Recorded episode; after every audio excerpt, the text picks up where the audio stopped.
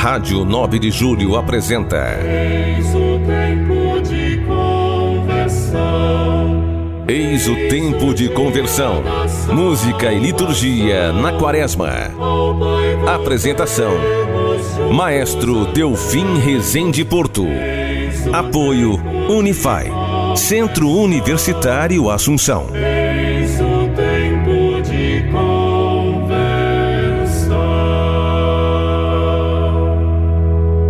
Paz e bem, querida irmã, querido irmão.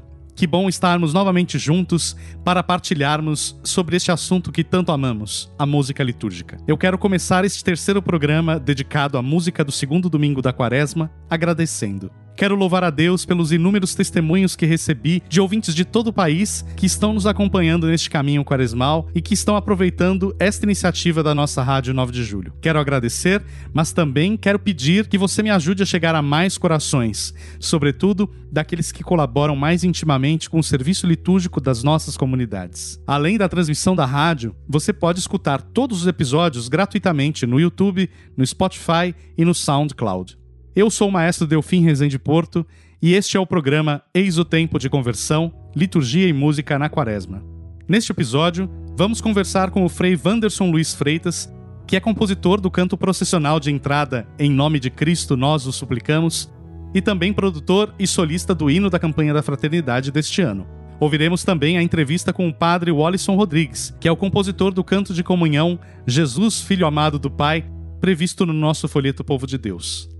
No quadro Um Clássico da Quaresma, receberemos o compositor Fernando Cupertino, que nos trará dois motetos de passos, música típica para a Quaresma e Semana Santa dos lindos rincões do nosso país. Essa memória será afetiva com certeza para muitos daqueles que já participaram das procissões do Senhor dos Passos em nosso país. Vamos começar. Meu coração fala convosco nos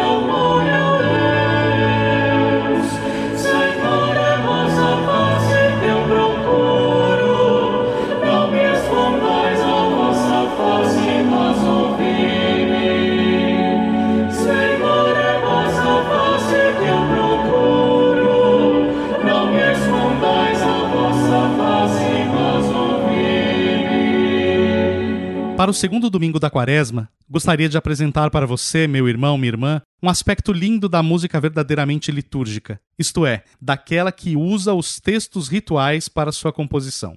Muitos de nós que ouvimos os episódios passados nos lembraremos da catequese apresentada pelo Padre Baronto, que situa esse segundo domingo na perspectiva do itinerário batismal, como a luz que os catecúmenos receberão a partir da luz que é Cristo transfigurado, conforme ouviremos no Evangelho. O canto de comunhão nos falará disto, mas desde o comecinho da missa nós já vamos cantar ao Senhor este pedido: Mostrai-nos a vossa face, Senhor. E de fato, Deus nos apresentará a sua face, que é Cristo.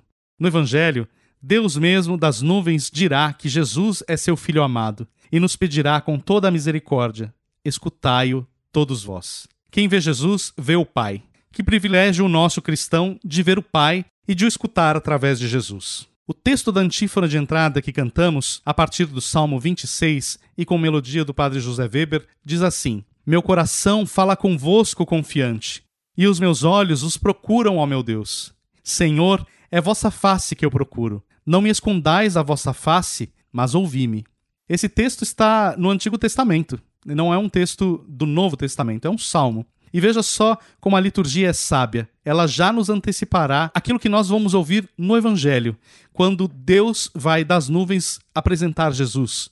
E que beleza é a liturgia que, através dos textos que cantamos, sutilmente nos encaminha neste tempo de conversão. Como já percebemos, o método que usamos aqui na Arquidiocese de São Paulo para cantar as antífonas de entrada, e que foi, para nossa alegria, compartilhado na campanha da Fraternidade de 2021 pela CNBB, é um projeto a quatro mãos, executado pelo Padre José Weber e por mim. Com uma mesma música, uma melodia composta pensando nas nossas assembleias e, claro, embasada na arte que sustenta a louvação, como diz o Salmo 32, estamos já cantando desde a quarta-feira de cinzas os textos preciosos do nosso missal. Como é bom podermos cantar todos juntos, como povo de reis, os textos próprios da liturgia. Começar a celebração com a trilha sonora certa, para usar uma expressão da arte musical, é cumprir também aquilo que nos pede a igreja. E para falar também do canto de entrada, vamos conversar agora com o Frei Wanderson, autor do canto que sugerimos como opção para este momento da entrada da missa.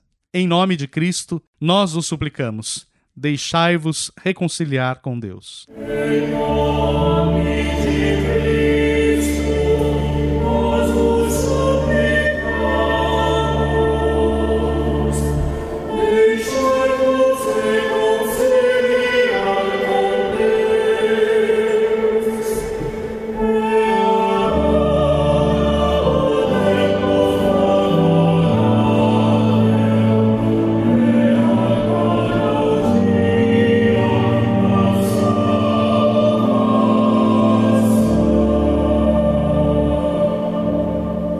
Wanderson Luiz Freitas é religioso carmelita, graduado em Música, Filosofia e Teologia. Produtor do arranjo do hino da campanha da Fraternidade deste ano de 2023, é também autor da música Em Nome de Cristo Nós Vos Suplicamos, que no nosso folheto Povo de Deus é a opção para os cânticos de entrada deste período da quaresma.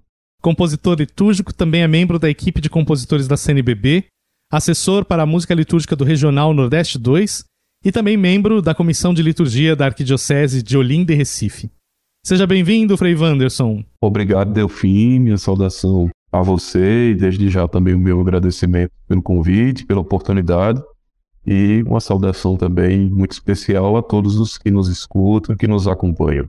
Frei Wanderson, você é um compositor e arranjador bastante consumado e consumido pela Igreja do Brasil. E eu queria que esse papo começasse falando um pouco sobre esse serviço que você presta à igreja através do seu dom musical. Conta pra gente um pouquinho como é que, como é, que é a tua formação, como foi o teu caminho musical para chegar até aqui. De, de, maneira bem, bem encurtada, né? Uma coisa que começou muito cedo, e, enfim, participando na minha paróquia, da minha comunidade, um coral infantil. Depois de muito novo, comecei a tocar também, comecei tocando harmônio. Num determinado momento da minha vida, eu percebi que eu tinha jeito para compor, porque me vinham ideias de para música, a partir também de algumas necessidades, eu precisava de um canto para uma determinada ocasião, não existia por fazer. Comecei dessa maneira. E ao longo do tempo fui sendo orientado por alguns alguns bons mestres, né, entre os quais eu destaco primeiramente a irmã Miriam Collin, que me acompanhou desde o início, me conheceu ainda criança até, porque a, a congregação da irmã tinha casa na minha cidade, teve casa lá por 43 anos. E eu tive contato com ela muito cedo, ela me, me orientou, depois, enfim, me levou, foi através dela que eu cheguei nesse meio de, dos compositores, da equipe de compositores da CNBB. Antes de chegar a isso, então, eu também estudei, comecei estudando piano, estudei na minha terra, eu sou do Rio Grande do Norte, Estudei piano em Natal, no, na Escola de Música do Governo do Estado e depois na, na Escola de Música da Universidade Federal do Rio Grande do Norte. Minha formação propriamente é em piano, é como instrumentista.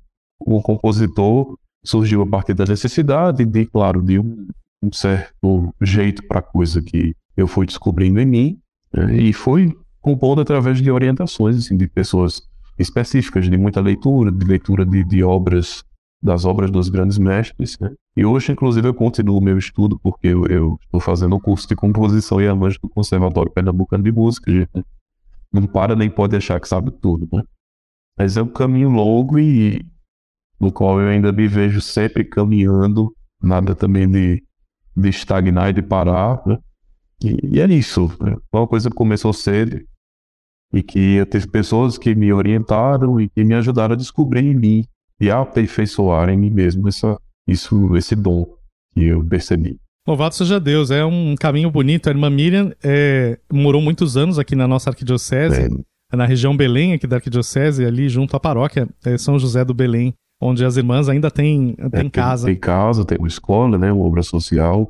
De fato, a gente aprende isso como ofício mesmo, né? A música não tem jeito. Você pode estudar os conteúdos, mas sempre tem aquela pessoa que é o, é, que se faz seu mestre e você acaba sendo um pouco discípulo. Sim, né? sem dúvida. E nesse, nesse caso com a irmã Miriam, meio que funcionou dessa maneira. Eu também não posso esquecer que eu tive outra grande referência no padre José Freitas Campos, que inclusive é meu parente, é padre do clero da Arquidiocese de Natal, também é um compositor muito cantado pelo Brasil fora da Europa, e somos nós o povo eleito, quem não canta isso, né? Olha, que legal. E também ele, legal. ele não é músico de formação, mas dele eu recebi também lições preciosas sobre esse lidar com o canto litúrgico, né? um espírito também, um espírito voltado para o cuidado com a participação do povo no canto litúrgico, isso também eu, eu tenho dele. Falando um pouco mais sobre o hino da campanha da fraternidade, qual foi assim a inspiração para o arranjo? Como é que como é que chegou? É, eu conversei aqui com o Giovan, que nos apresentou o hino da campanha, a perspectiva da letra, né? Que é, ele e o Clark fizeram. Mas, de fato, a gente escuta o hino da campanha como uma coisa assim de uma mão só, né? Justamente porque o arranjo dá essa, essa unidade, essa harmonia, né? E cada ano os hinos da campanha da fraternidade nos apresentaram características musicais diversas, né? Assim, desde hinos que, que eu me lembro, assim, que foram gravados como, é, vamos dizer assim, marchas de um pouco de pós-carnaval ali, né? Uma coisa bem enculturada. é, e agora já com uma versão assim um pouco mais, talvez litúrgica, não sei. Como, como é que você pensa essa, essa, é, esse arranjo e qual que foi a demanda, né, da, da CNBB para que esse material saísse desta maneira? Bem, Delfim, esse, o, o, arranjo ele foi concebido, de fato, a partir da, das solicitações do setor música litúrgica da CNBB, na pessoa do irmão Fernando, que é o assessor de música, e nós tentamos encontrar um, um equilíbrio entre um arranjo bem feito, bem construído, e que não fosse tão elaborado, não tivesse também tantos instrumentos, porque se percebeu ao longo do tempo que às vezes as pessoas têm dificuldade de assimilar para reproduzir, para cantar, quando a, a, a música, o arranjo musical vem muito carregado, com bastante instrumentos, com interlúdios longos, com isso, com aquilo. Me foi pedido expressamente pelo setor musical depois que fizesse um, um, arranjo mais enxuto, né, mais objetivo, poucos instrumentos. O que, é que a gente tem ali? É só um, um pianozinho de base, tem um baixo ali para marcar um pouco pulso e encher um pouco mais, tem dois sopinhos, tem uma flauta e eu acho que é só e um clarinete. Um clarinete e um violão, claro. Então, também que dá também toda uma sonoridade toda especial, que é a pessoa que tocou, que é o Evandro, trabalha sempre junto, o Evandro é um, grande músico. Então nós tivemos a intenção de fazer um arranjo enxuto, que fosse didático, mas também, claro, que não fosse tão pobre. Se fosse para ser assim, bastaria um violãozinho ali acompanhando. Teve a intenção de deixar uma coisa meio termo e acessível para o aprendizado, visando sempre um aprendizado porque a intenção é essa. Né? Essa não foi a primeira vez que você colaborou com a CNBB e em campanhas da fraternidade, né? não. né? Como é que já teve outras experiências, né? Conta um pouco pra não, gente. Não, já de, de anos, de, acho que desde 2013 para cá que se publica né, alguma coisa de minha produção no repertório quaresmal. E em 2020 a CNBB também pediu para produzir a gravação do material completo da quaresma do ano seguinte, de 2021. Então eu produzi o CD inteiro e também o, o, álbum de partituras, o caderno de partituras. Né? Aí a gente procurou fazer uma, uma recolha de, de material que havia por aí à disposição para colocar também para ampliar o acesso a esse material pela maioria das pessoas que trabalham com, com música na igreja. Uma das características, eu acho, do, do arranjo que você escreveu, sobretudo pensando na, é, nesta campanha, é, eu acho que essa, esse cuidado com é, a ambientação mesmo, né? Foi muito, muito feliz. Porque, em geral, eu penso, é, a gravação do hino, ela deveria ser utilizada, claro, fora ali do ambiente litúrgico, porque o hino da campanha não necessariamente é para ser cantado na missa, mas em encontros e, e, outros, e outros lugares, né? Mas mesmo depois da missa, acho que como um canto final vai muito bem, né? É, mas como uma gravação que de repente pudesse inspirar a execução. Porque muitas vezes é, eu, como arranjador, trabalho aqui na, na Arquidiocese justamente fazendo esse tipo de trabalho, muitas vezes é, eu fico pensando, nossa, se a gente colocasse essa gravação na hora da missa, que resposta que o povo teria, né? É, o que, o que, que favoreceria, né? E eu, eu acho que você encontrou ali uma expressão muito, muito interessante. E, e, me conta um pouco como foi cantar essa experiência, porque fazer o arranjo, claro, escrever as notinhas, quem sabe tocar o piano, mas cantar é sempre um, um, um grande desafio, é diferente, né? Expressar ali uma, uma melodia que durante 40 dias será cantada em muitas paróquias do Brasil, em muitas comunidades. Eu né? digo até um segredo, na verdade eu não ia nem cantar na gravação. Aí que eu cantei a primeira estrofe porque eles pediram. Aí depois, pra, como a gente disse, pra engrossar o caldo, eu cantei também o refrão, né? A gente fez uma pequena divisão de vozes, mas eu ia só escrever o arranjo mesmo, toquei os outros instrumentos, mas não ia cantar e terminei cantando a, a pedido dos meninos. Mas vale a pena, e o hino tá muito agradável de cantar, a melodia bem fluente, muito tranquila, sem, sem também grandes desafios vocais, muito música. É, eu acho que essa é uma boa característica da música que é pensada para uma assembleia, né? Uma música que seja não solista, apesar de você cantar ali sozinho, né? A estrofe e tal. Eu acho que tem um intuito de ser mais do que um, um solista, ser alguém que lidera o canto do povo, né? Sim. E tem que ser alguma coisa de fato acessível à maioria das pessoas, né?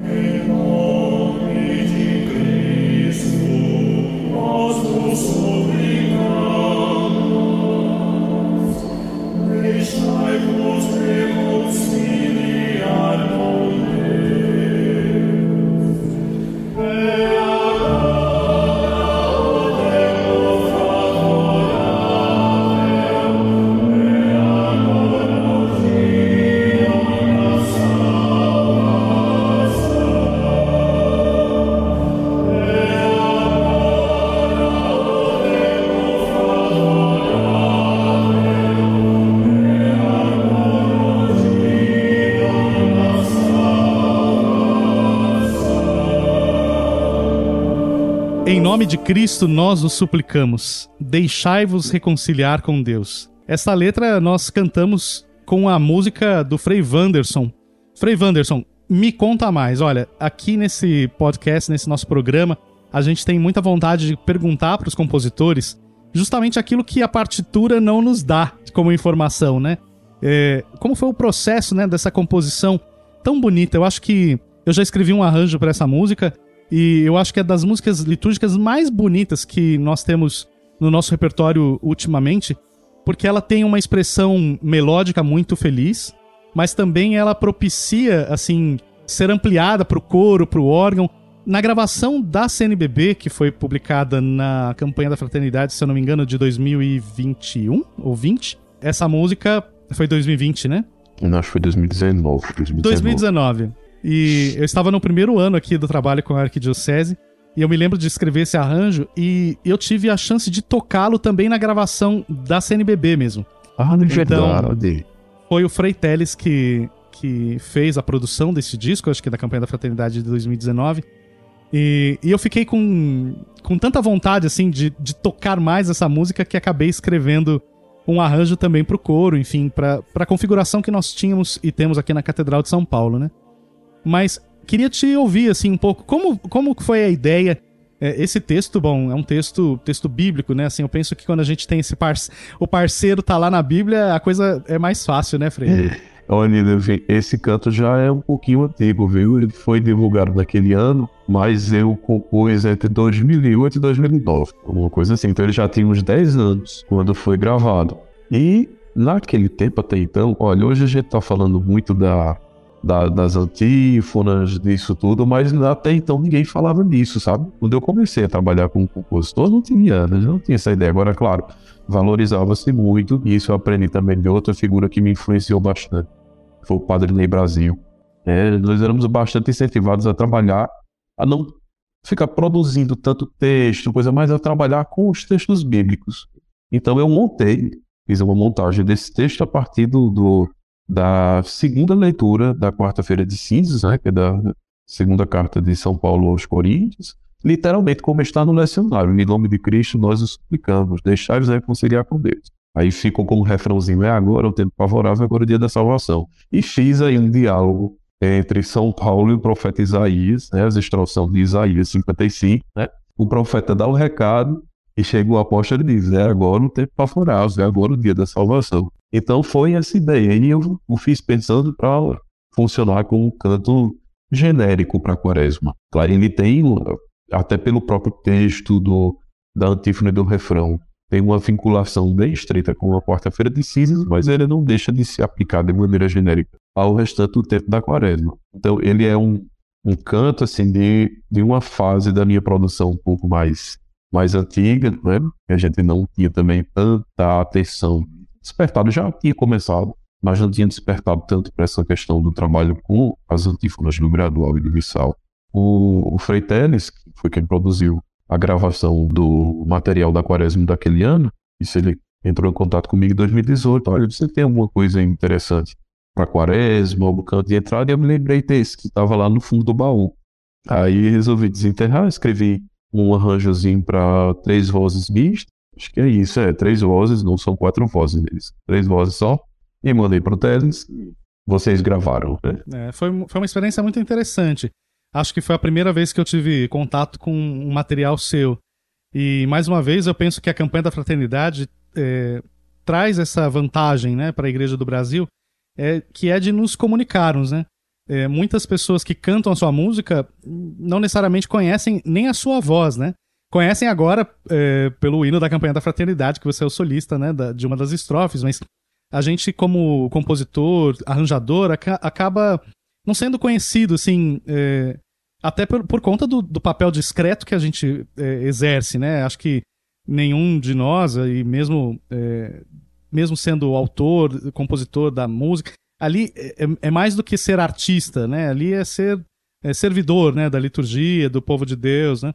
Então, eu fico muito feliz de poder, quando é, nós programamos aqui no Folheto da Arquidiocese o teu cântico como um, uma, uma opção para o pro, pro processional das missas, né?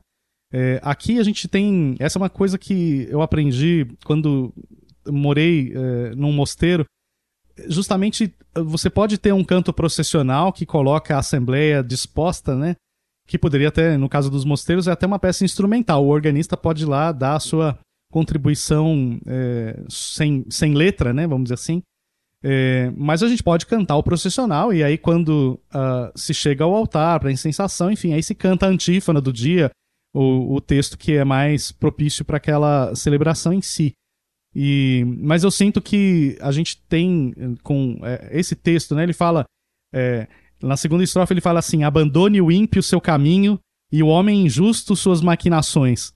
E aquilo mexe, pelo menos comigo, assim, é, não parece que a gente está falando é, para um, um público que está fora da igreja. Em que medida esse ímpio sou eu mesmo, esse homem injusto também sou eu mesmo, né, nas minhas ações, para que, de fato, o tempo favorável, que é aquele que se abre com a quaresma, né, seja para nós também oportunidade de salvação, né? Sim, sem dúvida. E de fato é, né? de fato é. Então, acho que essa, o, o profeta e o apóstolo dialogaram bem e deixa um recado também muito contundente. Eu me recordo quando eu estava selecionando os versículos, até esse, é, abandone o ímpio, seu caminho, o homem injusto, suas maquinações, né? é uma coisa até pesada, mas tem que ser, né? tem que ser a palavra de Deus e ela realmente deve nos impactar e chamar essa reflexão. Né? O ímpio sou eu, o ímpio não é o outro. O ímpio sou eu e eu necessito dessa conversa. Agora, Delfim, em relação a, a, ao texto do canto, eu também queria destacar que eu utilizei uma fórmula que é comum no nosso canto litúrgico, uma fórmula que era muito valorizada pelo, pelo Padre Gelinô e alguns poucos compositores nossos, mas que é muito pouco aproveitada, que é a fórmula chamada tropária, né? que tem, aparece uma antífona, vem o refrão, a cada estrofe canta-se o refrão novamente, e para terminar, você canta tudo. É uma forma muito interessante, porque possibilita também que você tenha a apresentação de um texto maior, mas que ao mesmo tempo as pessoas se fixem cantando num texto mais curto, que contém a mensagem central. Isso favorece também a participação e também a diversidade de atores no canto. Né? O coro ou um solista canta ali a antífona inicial, o povo sustenta um refrão, o outro solista faz as estrofes. Né? Aí isso possibilita que, que esse, esse diálogo fique bem manifesto, né? Diálogo que entre os atores da Assembleia manifesta o próprio diálogo de Deus com, com o seu povo reunido em assembleia. Né? Infelizmente, essa forma é pouco utilizada e o pessoal às vezes até distorce. Tem o antífono refrão, o pessoal faz uma coisa só, canta tudo junto. Já houve gravações no nosso meio, por exemplo, tem um, um ofertório do padre do, do Frei Joel Póstumo, da Missa de Todos os Santos, que eu acho que você até fez um arranjo há algum tempo, que ele é a vida dos justos está nas mãos de Deus. Ele fez esse, a missa de todos os santos dele era completinha nessa forma tropária pega o finalzinho ali, repete como refrão, mas às vezes o pessoal não, não respeita. Eu acho importante é, a gente chamar atenção para isso, para que a gente valorize essa diversidade de formas E a gente tem na liturgia, para que ela não fique também com a cara de uma coisa só. É sempre refrão, estrofe, refrão, estrofe, refrão, estrofe, né? Frei, olha, eu acho que essa, é, essa contribuição que você fez agora, ela pode suscitar aí um assunto que eu queria entrar há muito tempo para falar né, nos nossos, nossos músicos, que é a seguinte: não existe na liturgia so, somente a forma da canção. Isso, perfeito. Então, às vezes a gente fica muito preso à estrutura que a música popular que nos circunda oferece. É, que é, toda música tem um, uma levada, que tem um hit, é, que tem um refrão e tem uma estrofe e assim por diante. E né? é só isso. E mesmo e mesmo o jeito de cantar, né, uma antífona, um tropário, uma canção, me parecem que são, me parece que são coisas diferentes, né? Então às vezes o pessoal fala assim, mas qual é o ritmo dessa música? Bom, o ritmo é o da palavra, né? Então é em nome de Cristo. Exatamente. né? Porque não dá pra colocar, não dá pra amarrar é, um texto tão declamatório com uma levada. Se confunde talvez o nome ritmo com levada. Levada, sim. Ou batida, como costumo chamar. É, ou batida, exato. é. E aí ficamos, assim, um pouco presos de, de fato, né? Assim, a, a uma estrutura que, que é própria de um outro gênero, né? Assim, quando eu vejo a canção na, no, no barzinho, em outros ambientes que não são a igreja, funcionam bem, né? Mas na igreja nós temos uma outra tradição, né? O irmão Fernando veio aqui em São Paulo nos visitar na catedral e eu fiz um arranjo uns tempos atrás sob- eh, sobre a música da antífona de entrada da Quinta-feira Santa. E tem uma, uma gravação que foi feita, acho que pelo próprio Reginaldo Veloso, que é o autor da. O autor do arranjo, não o autor da música. Ele canta, inclusive, o- a Ah, gravação. eu sei, eu sei qual é. sei qual é. É, então. As antigas fitas do litúrgico. Perfeito, perfeito. E aí, às vezes, a sensação que me dava é que a gente precisa. Aquele momento da igreja era um momento em que se precisava afirmar certos valores que hoje talvez estejam já colocados sem que a gente precise eh, reforçá-los, né? Estamos numa liturgia em português, não é em latim. É, a, nossa, a nossa igreja conversa com o povo de Deus mesmo, né? não está falando com uma hierarquia. É, eu acho que esses valores, eles já estão colocados hoje, né? E quando a gente fica muito preso, talvez, em, ah, então vamos fazer aqui, qual é o ritmo da música do Brasil? Bom, é lá da terra do Frei Wanderson ou da terra do Delfim? Ou da terra do, de um outro compositor? É, o Brasil é enorme, né? Quando a gente vem falar assim, ah, o que é a música litúrgica brasileira? Eu penso que é aquela música que nos ajuda em português, em bom português, a expressar o evangelho, as verdades da fé. E não necessariamente um, um aspecto regional que às vezes é, nem é tão antigo, né? A gente pensa é, a, a história da música e fala, nossa, mas tem coisa tão mais antiga que, que poderia ser de fato raiz, e a gente está considerando raiz coisas que são bem novas, né? Com certeza, né? E em relação a, como você diz, eu acho que a, a, a demanda hoje é outra, né? A demanda hoje é outra. O pessoal tem sentido, o povo de Deus, né? Ele tem sentido muito mais uma necessidade de uma música que, antes de ser expressão cultural, seja expressão da oração. Seja expressão da oração. É isso que nos faz falta, é isso que e o povo de Deus mesmo almeja. Então, acho que a, a música litúrgica tem, a gente tem entrado nesse caminho de síntese, né? de apaziguamento em relação a, às vezes, a determinados, inclusive, excessos regionalistas, né? e entrado num caminho que busca muito mais a oração, a contemplação, sem desmerecer, claro, também essa expressão cultural que se faz presente, mas que não é o principal nesse momento. Frei Wanderson, é um prazer falar consigo. Espero que a gente tenha a oportunidade de estarmos pessoalmente juntos, né? Mas estamos juntos aqui, Arquidiocese de São Paulo, fomentando né, discussões musicais para estarmos sempre em harmonia, estarmos próximos, mesmo longe geograficamente. Eu que agradeço, mas estamos em sintonia e estamos caminhando juntos, sim, com a graça de Deus, no mesmo objetivo, no mesmo trabalho, que é oferecer ao nosso povo a possibilidade de rezar bem, cantando com uma música bem elaborada, bem cuidada, bem feita. Vamos caminhando. Jesus,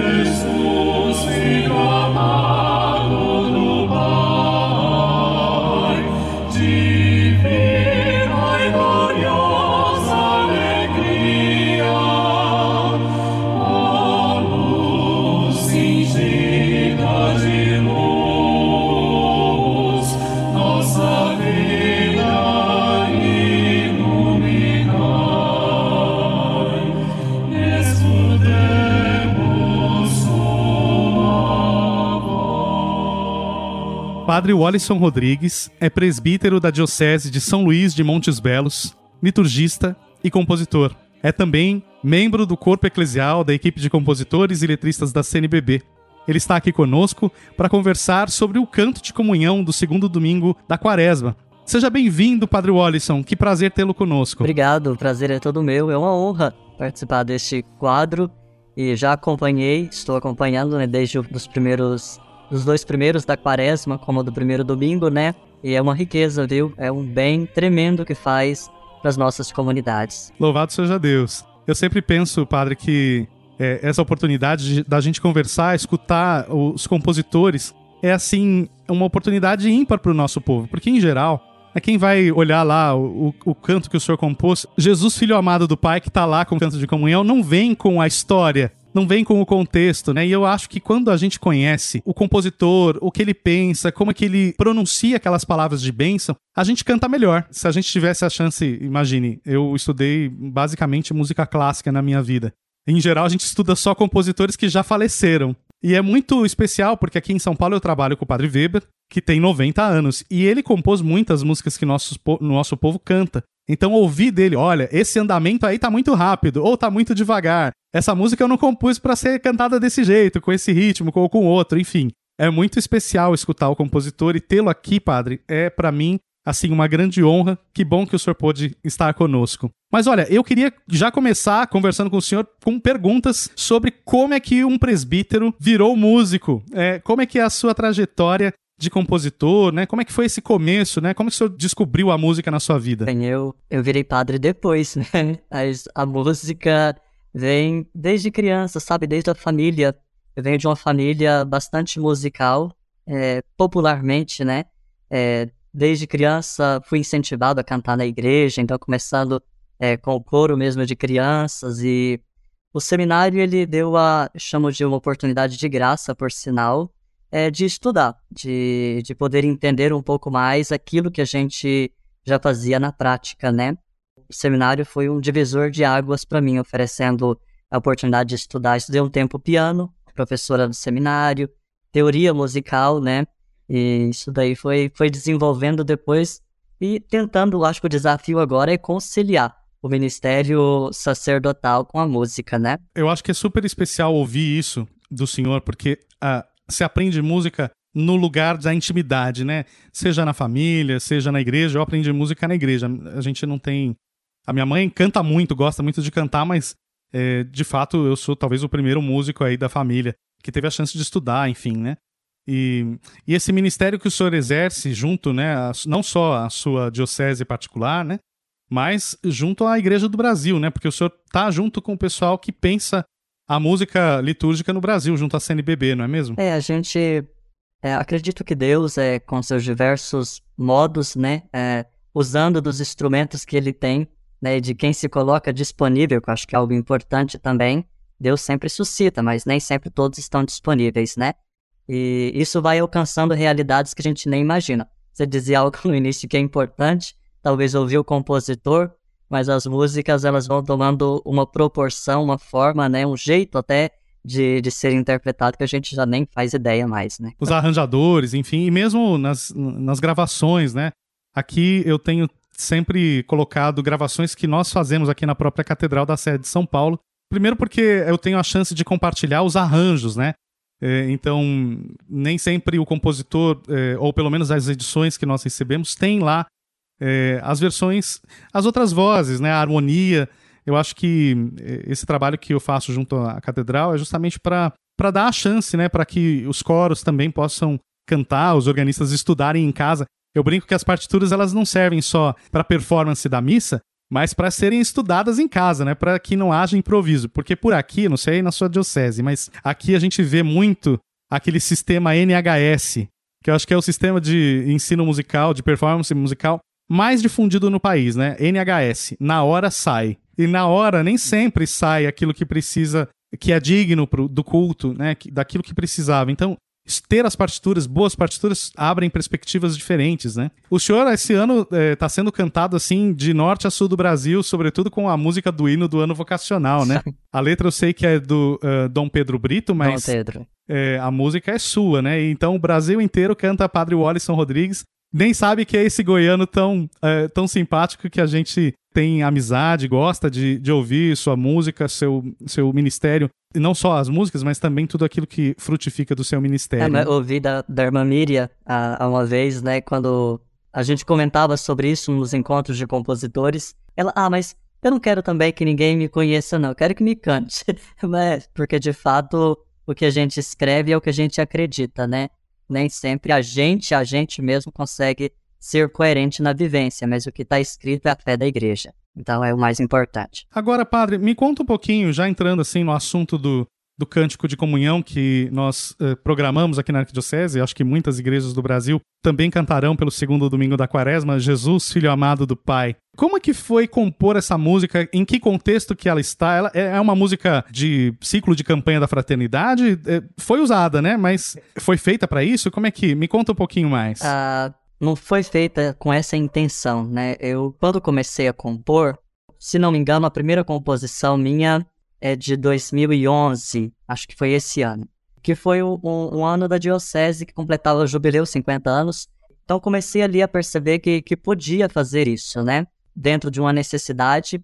Eu fui descobrindo esse canal e, e nas orações, na, nos momentos de, de comunidade do seminário, nos momentos que a gente tinha, eu tentava traduzir a, a minha oração é na, com a poesia, às vezes com a musicalidade, e esse canto Jesus, filho amado do Pai, ele nasceu de uma Lexio Divina, né? Então, assim, não, não foi de nenhuma, nenhum, nenhum momento, é, não foi algo que foi pensado para ser, né, para, para a quaresma, mas era um momento quaresmal, meditávamos sobre esse segundo domingo e sobre o Evangelho da Transfiguração, e foi um momento também, acho que, de resposta, primeiro, pessoal na minha vida, sabe?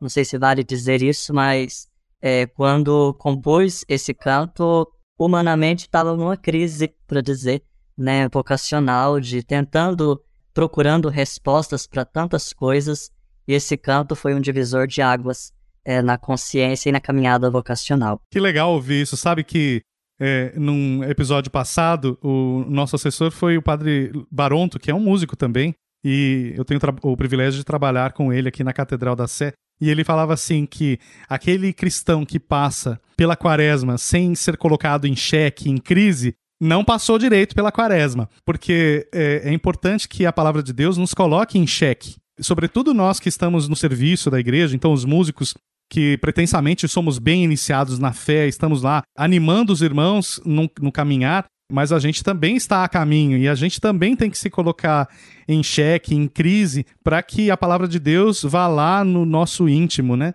E eu gosto muito de, quando eu tive contato com essa composição, ó luz cingida de luz, nossa vida iluminai, escutemos sua voz. É muito bonito deixar ressoar esse refrão, né? De fato que a escuta, né? Porque olha só como se casa perfeitamente com, não só com o evangelho do dia, mas com a situação ritual, que é a comunhão, né?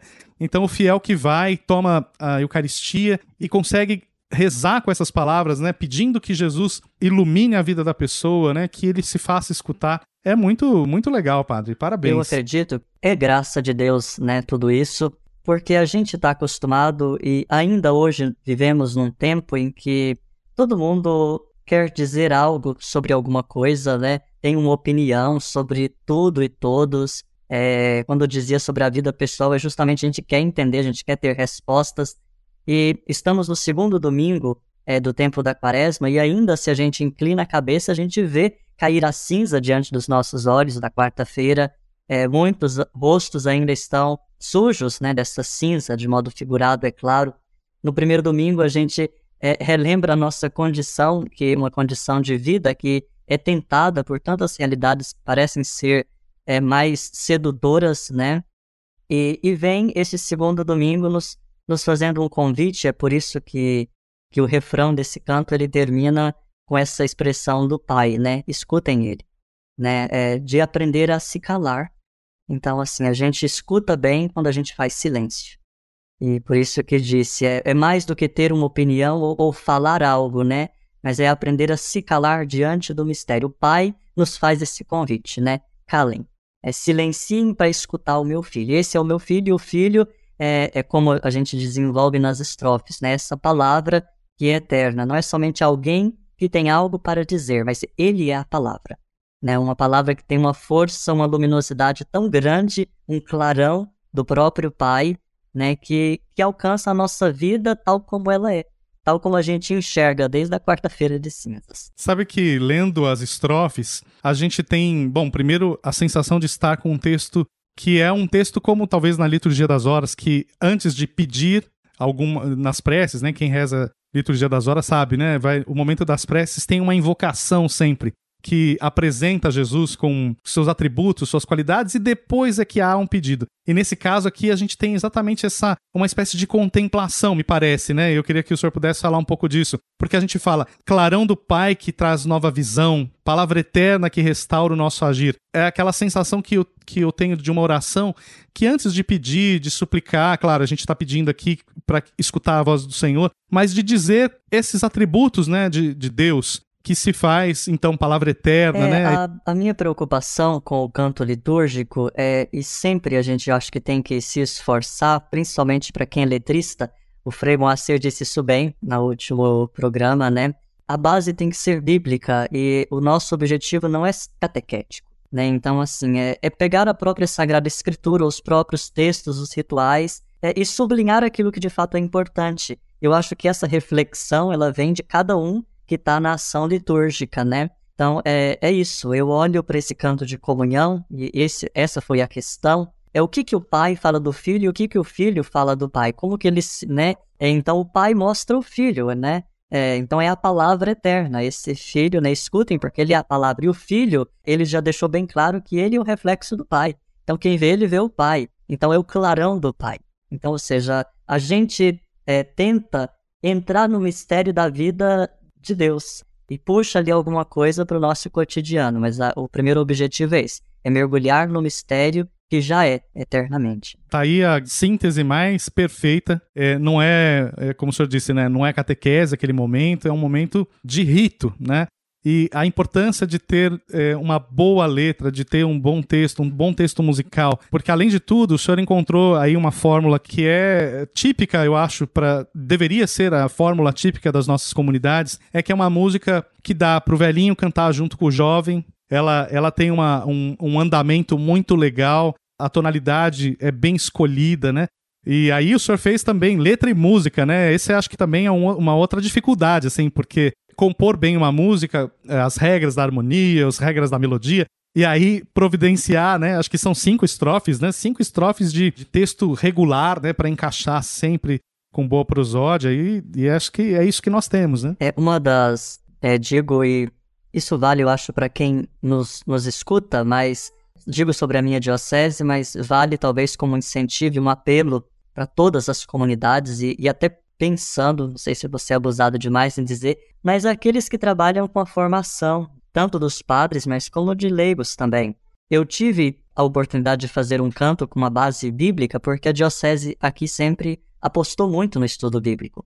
A gente fala sobre música, estudar música, teoria, importante, mas para quem escreve, é importante também uma base bíblica, né? Eu vejo que hoje, não sei, me parece que que a gente vai nivelando todos os espaços formativos e é também a Sagrada Escritura. É uma base, é um pilar da nossa igreja. É, me parece que hoje tem muita gente interessada em compor música que fala de si, de como percebe as coisas, né? Então, assim, ah, a experiência que eu fiz do sagrado, tudo bem. Acho, às vezes, por um retiro, por uma ocasião de oração particular, que vale. Mas para a ritualidade da missa, é, a gente precisa ser mais exigente para que a palavra de Deus apareça. E a música tem que vir ali como não como coadjuvante, mas tem que vir junto para é, não haver um divórcio, né? Tem que ser um casamento perfeito entre a letra e a música, né? É, a gente como como músico, é, como como quem canta também na comunidade, a gente tem que se colocar no nosso lugar. Nós continuamos uma obra que não é nossa, que é de Deus. Então, todas as vezes que a gente se coloca no lugar de Deus, a gente ocupa um lugar que não é nosso. E a gente não salva ninguém. Então não adianta falar da minha experiência por mais que os testemunhos, eles muitas vezes inspiram, mas ah, é Deus quem salva, é Deus quem conduz, e isso vale até para a música litúrgica. Então a gente tem que aprender a colocar, deixar a palavra mesmo ser cantada, e Deus alcança as pessoas de formas que a gente nem imagina. A gente não precisaria cantar no canto de comunhão, como tem cantos por aí, e a turma gosta de cantar nessa quaresma, é, que fala sobre a pessoa que se transfigura também, né, junto com Jesus. Esse é o objetivo. A, a gente vai se transfigurar e quer que todos se transfigurem em Jesus Cristo, né? Até o dia em que plenamente a glória da ressurreição nos alcançará. Mas isso é de cada um, né? Então, eu acho que quanto mais a gente mastiga e não deixa a comunidade mastigar o canto, acho que menos eficazes estão sendo os nossos trabalhos. Agora, padre, queria te agradecer ter o senhor, um compositor e também um letrista, que nos dá essas informações.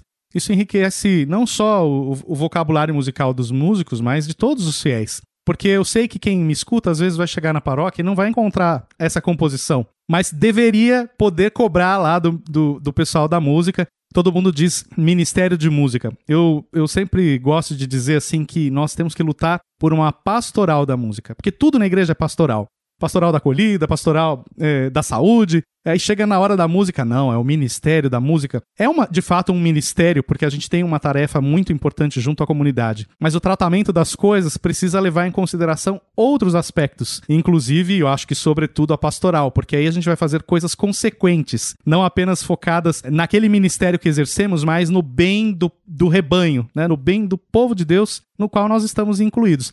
Mas eu queria pedir então que o senhor deixasse, por favor, uma mensagem aos nossos ouvintes, músicos, fiéis, para que se animem né, a seguir, quem sabe, esse caminho de quaresma, mas também musical. Eu só gostaria de, de relembrar o, o, episódio da própria, do próprio texto do Evangelho, nos traz uma mensagem muito bonita. Toda vida, seja ela qual for, toda vida é, ela vai ser iluminada por essa luz que Jesus Cristo é, deixa resplandecer de si.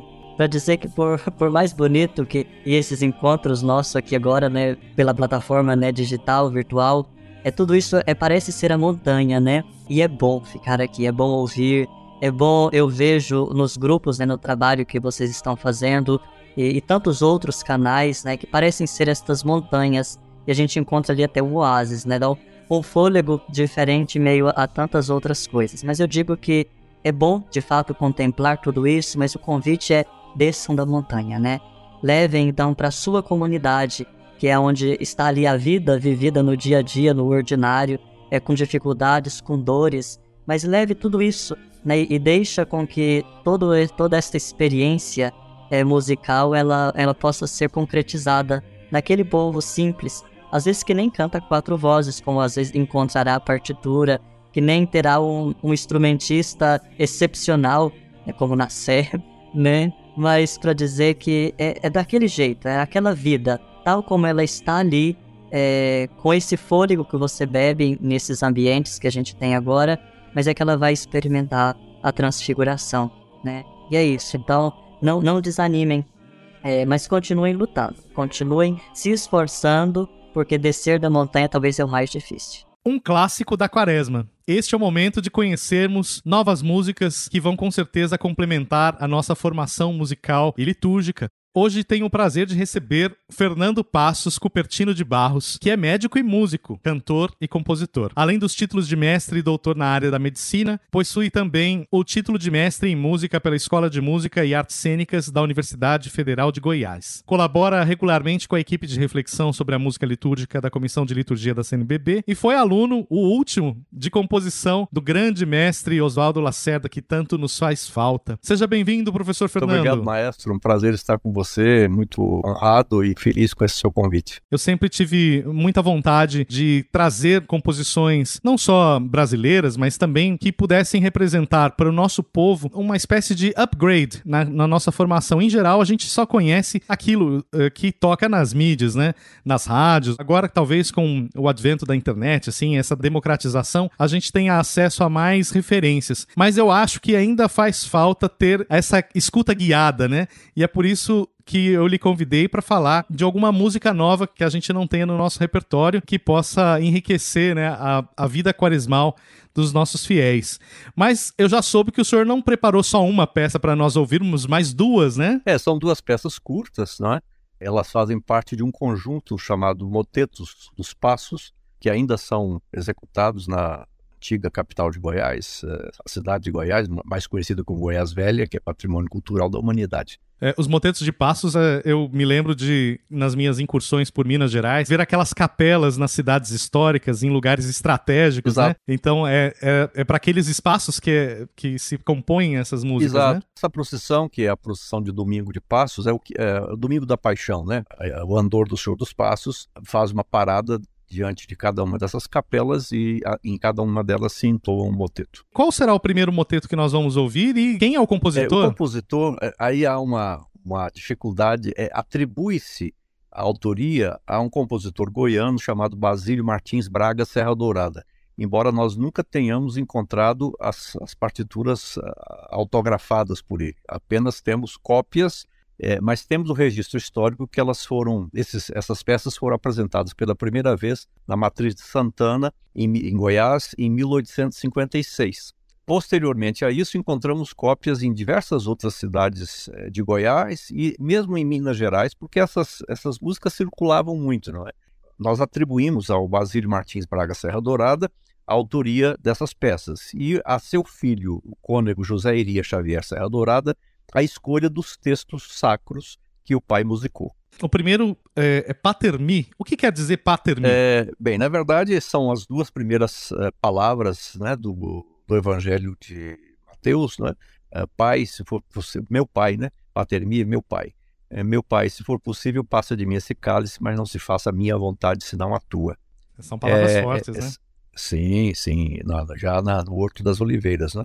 São peças para quarteto vocal clássico, né? Soprano, contralto, tenor e baixo, originalmente escritas com acompanhamento de cordas, eh, violinos, eh, não, não, não para violas, violinos, eh, violoncelo e contrabaixo, e posteriormente na cidade, com a escassez desses instrumentos, as- a- o acompanhamento foi transposto para instrumento de sopro. Perfeito. Agora, o que, que o ouvinte pode, né, na sua escuta, depreender? Assim, como podemos nos preparar para ouvir essa O peça? interessante é que é, é uma peça em tom maior e, e que, no entanto, traduz uma, um ambiente é, dramático, não é? Aquele ambiente quase que de desespero, onde o, o filho se, se dirige ao pai. Uma sensação de, não de desesperança, mas de submissão à vontade do pai, e que ele pede que, se for possível, que afaste dele, que passe dele aquele cálice, mas que não, não se fizesse a sua vontade, mas sim a vontade do pai. É uma peça não- que não é muito longa, mas que é dramática. Você percebe a- a- as nuances, as alternâncias entre as entradas das vozes eh, que reforçam essa dramaticidade. Então vamos ouvir com os músicos da Escola de Música da Universidade Federal de Goiás, sob a regência de Hernani Aguiar, Patermi.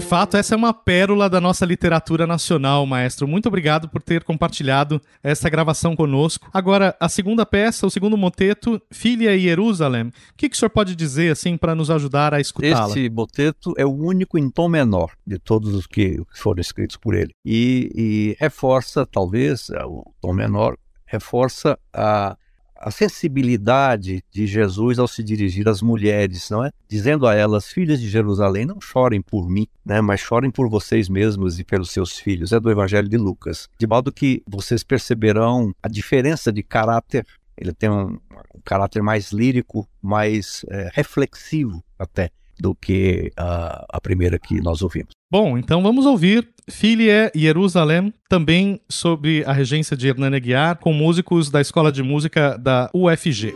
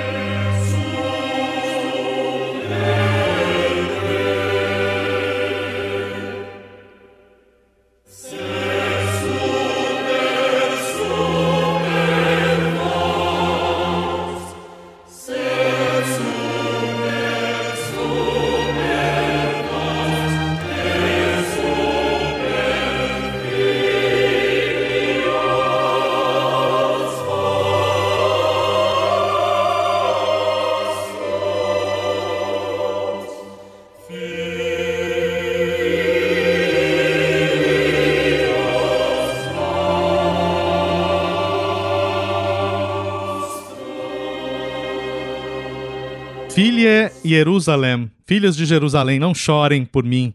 É texto dramático para esse momento de Semana Santa, né? Para o momento de Semana Santa, né, maestro? Sim, e há, há uma, um fato curioso. É, ao se cantar este moteto no passo, é, o andor ele faz um giro ao contrário, no sentido simbólico de que Jesus consola as filhas de Jerusalém. Então, ainda hoje se, se mantém essa tradição e as, as pessoas que não conhecem isso se perguntam, mas por quê? Porque o andor dá uma, faz um giro de 360 graus e uh, tem essa simbologia. Né? Naquele momento, Jesus se volta para elas para consolá-las. Que beleza! Essa é a riqueza do nosso país, da nossa cultura, e que precisamos não só conhecer, mas divulgar e, quem sabe, compartilhá-la com os, as próximas gerações. Se essa música tão antiga chegou até nós, é porque ela tem grande valor. Sem né? dúvida. Né? E, assim, eu acho que é o nosso papel proteger esse patrimônio, não é? Porque o, o patrimônio cultural ele é sempre ameaçado né, pelos modismos, pelas superficialidades do mundo. É? E é preciso, então, é, ter o cuidado. E, e, eu penso que o caminho melhor é o de mostrar aos jovens, é, a partir da, da infância, mostrar às crianças o valor que isso tem. Né, o valor do ponto de vista religioso, mas também o valor do ponto de vista cultural. Nós tivemos o privilégio de conversar com o professor Fernando Passos Cupertino de Barros, que é médico e músico, e como lembramos, foi o talvez o último aluno de composição do grande mestre Oswaldo Lacerda. Professor, muito obrigado e espero que o senhor possa colaborar conosco em outras ocasiões. Prazer e a honra são todos meus. Muito obrigado. A você que chegou até aqui, o meu muito obrigado. Que Deus sempre nos guarde e abençoe. Envie suas sugestões para os próximos programas através do e-mail música@liturgiacatólica.com.br. Quero agradecer os trabalhos técnicos de Alexandre Cavalcante e a toda a equipe da nossa rádio 9 de Julho. Eu sou o maestro Delfim Rezende Porto e desejo muita paz e muito bem a todos. Até o próximo episódio. A Rádio 9 de Julho apresentou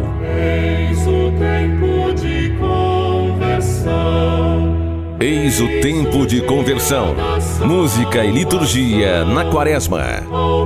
Apresentação: Maestro Delfim Rezende Porto. Apoio Unify. Centro Universitário Assunção.